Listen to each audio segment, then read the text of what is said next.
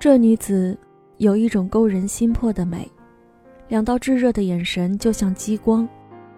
和他们相比，沙漠的酷热都不算什么。当她注视我的双眼，仿佛发送了一道讯息，眼到眼，瞳孔到瞳孔，网膜到网膜，直接送入我的大脑皮层。当他手捧一卷破烂襁褓站在我的面前，我完全明白了他的意思。请救救我的孩子。但是他从不开口，一句话也没对我们说过，我们连他叫什么都不知道。那是在一九八七年的沙特阿拉伯王国，我当时年轻无畏，自认为英勇无敌，自信的膨胀。牛津还刚刚任命我做主任医师，那我跑到沙漠里干什么？因为心脏手术是要钱的，之前我们努力工作，在牛津建起一个心脏中心，医治了许多排队的心脏病人。然而，在短短五个月内，我们就花光了一年的预算。于是，管理层又把中心关了。倒霉的还不是病人。医院告诉几个心内科医生，以后病人还是要送去伦敦。就在我被关在手术室门外的前一天，我接到一个电话，对方是一家富有声望的沙特心脏中心，服务整个阿拉伯地区的病人。他们的主刀医生请了三个月的病假，他们想找个临时代理，要求能同时做先天性和成人心脏病手术。这种人属于极端珍惜品种，我当时并不在意。但第二天就来了兴趣，三天之后我跳上了飞机。当时正值主马达阿瑟尼月，是中东的第二个干燥月，我从来没有体验过这样的炎热，猛烈的热气从不停歇，名为下马的热风卷着沙子吹进城里。不过那家心脏中心还是很好的，我的医生同事汇集了各路人才。有的是在海外受训过的沙特男人，有的是为获得经验从大医学中心轮转过来的美国人，还有的是从欧洲和大洋洲组团来挣大钱的医生。护理就很不同了，沙特妇女不做护士，因为沙特人对这门职业怀疑而不敬。沙特文化也禁止妇女从事护理，因为干这行需要与异性混在一起，因此。这里的女护士都是外国人，她们大多只签一两年的合同，在这里享受免费食宿，不用缴税，等存够家乡的房贷就会离开。她们不能开车，乘公车时只能坐在后排，在公共场合要把身体完全遮起来。这个新的工作环境让我很感兴趣。宣礼塔上反复传来礼拜的号召，医院里总有一股檀木。焚香和琥珀混合的诱人气味，阿拉伯咖啡烘烤在平底锅上，或是和豆蔻一起煮沸，这是一个截然不同的世界。我告诫自己，绝不要越过界限，这是他们的文化，他们的规矩，违反者会受到严厉惩罚。这也给了我独一无二的机会，可以接触任何你能想到的先天性心脏异常病例。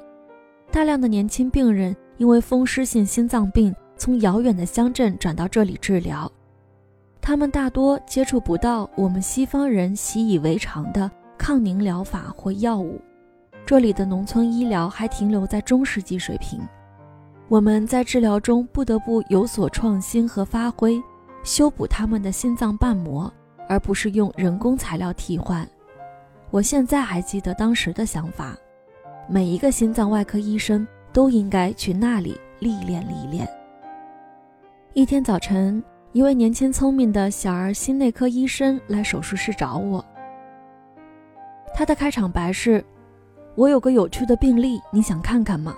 你以前肯定没有见过这样的。”接着又说：“可惜呀，你恐怕也做不了什么。”还没等看过病例，我就决心证明他想错了。因为对外科医生来说，罕见的病例永远是挑战。他把 X 光片贴上灯箱，这是一张普通的胸腔 X 光片，上面的心脏呈现为灰色的阴影，但在受过专门教育的人看来，它仍然透露着关键信息。很明显，这是一个幼童，他的心脏扩大，而且长到了胸腔错误的一边，这是一种罕见的异常，称为右位心。正常心脏都位于胸腔左侧，他的却相反。另外，肺部也有积液。不过，单单右位心并不会造成心力衰竭，他肯定还有别的毛病。这个热情的心内科医生是在考验我。他给这个十八个月大的男孩做过心导管检查，已经知道病因了。我提出了一个富有洞见的猜想，卖弄说。以这个地区来说，可能是鲁登巴赫综合征，也就是说，这颗右卫星的左右心房之间有一个大孔，二尖瓣也因为风湿热而变得狭窄，这是一个罕见的组合，使大量血液灌入肺部，身体的其他部分却处于缺血状态。我赢得了梅奥南的敬意，但我的猜测还差了一点。他又提出带我去心导管室。看血管造影，这时我已经烦透了他的测试，但还是跟着去了。在病人的左心室里，主动脉瓣的下方有一个巨大的团块，位置十分凶险，几乎截断了通向全身的血流。我看出这是一个肿瘤，不管它是良性还是恶性，这个婴儿都活不了多长时间。我能摘掉它吗？我从来没有见过有人在右卫星上动手术，做过这类手术的年轻外科医生很少，多数永远不会做。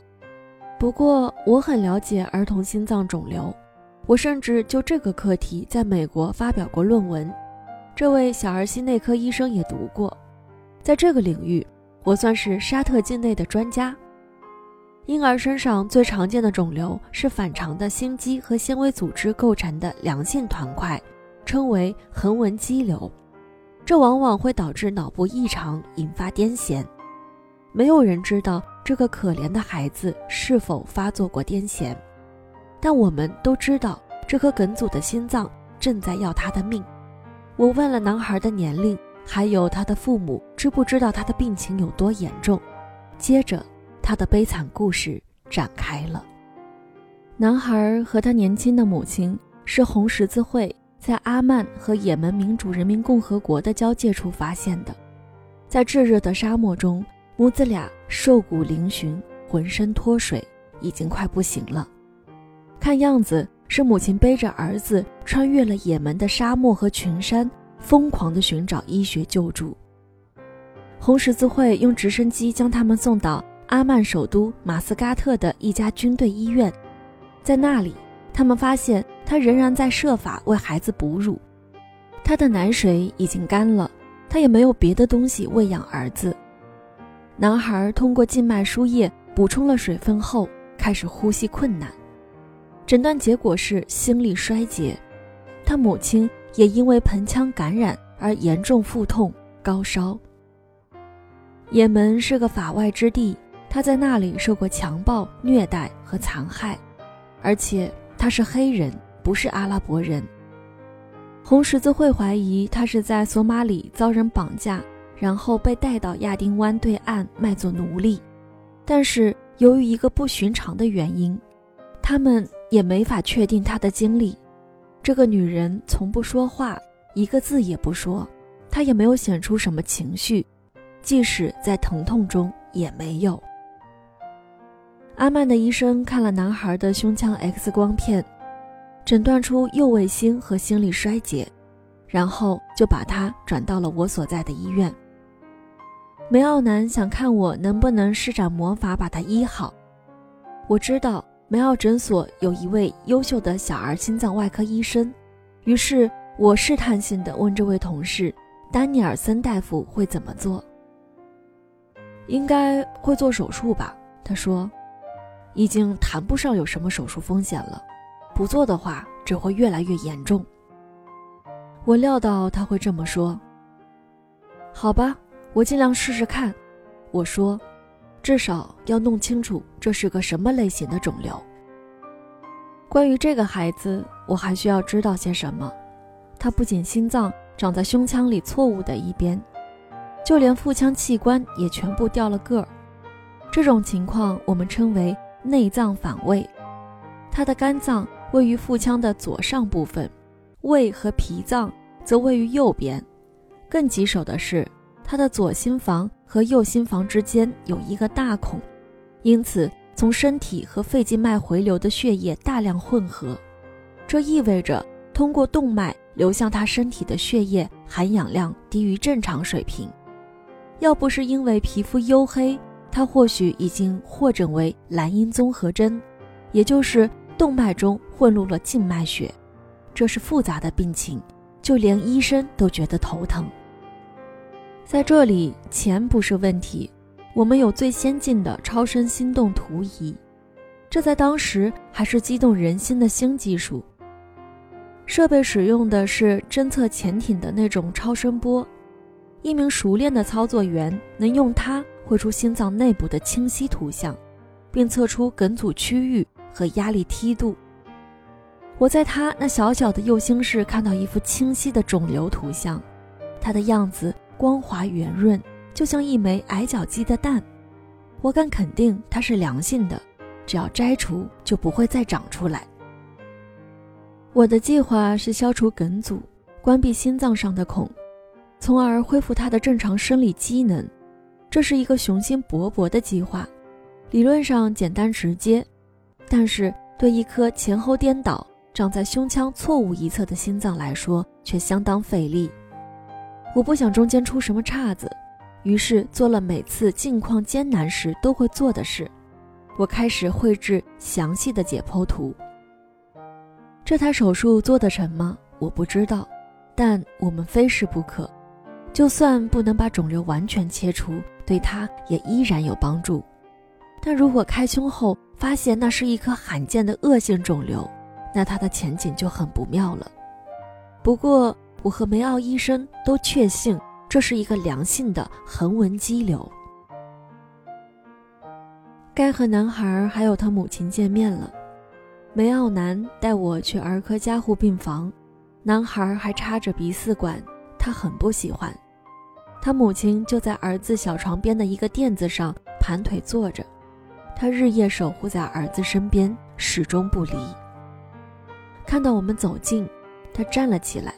他的样子完全出乎我的意料，他美得令我震惊，像极了大卫包伊的遗孀，那个叫伊曼的模特。他有一头乌黑的长直发，消瘦的手臂环抱在胸前。红十字会已经证实了他来自索马里，是一名基督徒，所以他的头发并没有包起来。他手指纤长，握紧包裹儿子的襁褓。这块珍贵的破布卷替男孩遮挡炽烈的阳光，在沙漠的寒夜里给他保暖。一根脐带式的输液管从襁褓中伸出，连到输液架上的一只吊瓶上。吊瓶里盛着乳白色的溶液，里面注满葡萄糖、氨基酸、维生素和矿物质，好让他细小的骨骼上重新长出肉来。他的目光转向了我这个陌生人，这个他听人说起过的心脏外科医生。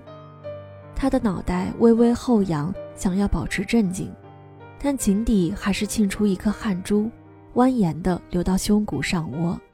他焦虑起来，肾上腺素正在涌动。我试着用阿拉伯语和他沟通：“早上好，你叫什么名字？”他没说话。只是望着地板，带着卖弄的心情，我继续问道：“你懂阿拉伯语吗？”接着是：“你是哪里人？”他还是不作声。我走投无路了，终于问道：“你会说英语吗？”我从英国来。这时他抬起头来，大睁着眼睛。我知道他听懂了。他张开嘴唇，但还是说不出话。原来他是个哑巴。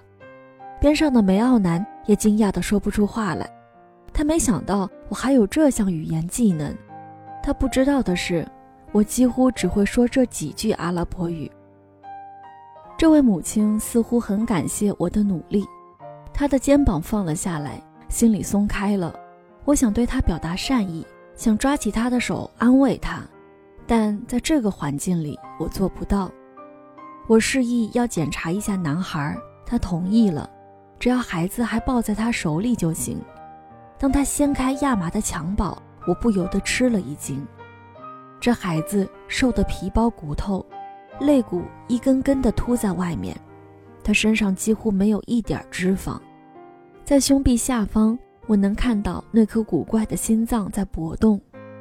他呼吸很快，好克服肺部的僵硬，凸起的腹部注满了液体，扩大的肝脏赫然显现在与常人不同的一边。他的肤色与母亲不同，我猜想他父亲是个阿拉伯人。他那深橄榄色的皮肤上盖了一层奇怪的皮疹，我似乎在他眼中看见了恐惧。母亲爱惜地将亚麻布盖回他脸上，他在这世上已经一无所有，除了这个男孩和几块破布、几枚戒指。我心中不由升起了对母子俩的一股怜悯。我的身份是外科医生，但此时的我却被吸入了绝望的漩涡。客观和冷静都消失了。那段日子，我总是带着一只红色听诊器，我把它放到婴儿的胸膛上，尽量表现的专业。我听见一阵刺耳的鼓鼓声，那是血液挤过肿瘤，再通过主动脉瓣流出的声音。我还听见积液的肺部发出噼啪的锣音，甚至空空的肠道发出咕咕声。这是人体奏出的不协杂音。我又问他：“能让我帮助你吗？”他似乎答应了，嘴唇动了动，眼睛也望向我。我觉得他轻声说了一句“好的”。我努力解释治疗方案：孩子的心脏需要动个手术，这能让他恢复健康，也能让你们母子过上更好的生活。他的眼睛里涌出了泪水。我知道他听懂了，可我又该怎么说服他签署知情同意书呢？我们找来一个索马里口译，把我的话重复了一遍，但是他依然没有回应。我努力解释手术的复杂之处，他却好像没听见似的。这台手术的名称是右卫心的左心室流出道梗阻疏通术。为了我的利益，后面跟了一个短句。高风险病例，这使我在手术失败时不必担责，至少在纸面上是如此。我告诉母亲，这是男孩唯一的生存机会，他只要在同意书上确认就行了。但是对他来说，这一笔签下的却是自己的全部生命，是他活下去的唯一理由。终于，他从我手中接过钢笔。在同意书上潦草写了几下，我叫梅奥南联署，然后自己也签了字。我始终没看文件，但是直直地望着他的眼睛，寻找许可的神情。这时的他皮肤闪烁着汗水，肾上腺素喷涌，身体因焦虑而发颤。我们该走了，我告诉他，手术会在周日进行。到时会有最好的儿科麻醉医生来协助我，然后我用英语和阿拉伯语对他说了再见，以表示我仍在努力与他沟通。那是周四下午，第二天就是沙特的周末了。我的同事们计划带我去沙漠，到夜空下的沙丘上露营，以此逃开城市的压抑生活。车队在傍晚出发，空气中的灼热刚刚开始褪去。我们驶出公路，吉普车趟着黄沙，一里一里的费力前行。我们这里有个规矩，绝对不能只开一辆车进沙漠，否则车子一旦抛锚，人就完了。就算离医院只有三十公里，你也肯定回不去。沙漠的夜清澈寒冷，我们围坐在篝火周围，一边喝着私酿酒，一边看流星。一支贝都因人的驼队在不到两百米的地方静静走过，利剑和 AK-47 在月光下闪着寒光。他们甚至没和我们打招呼，我的心中升起一阵不安。那个母亲到底是怎么穿过这片沙漠的？她要在夜间行走，在白天寻找掩蔽，既要带水，又要背孩子。她一定是为希望所驱使，除此没有别的动力。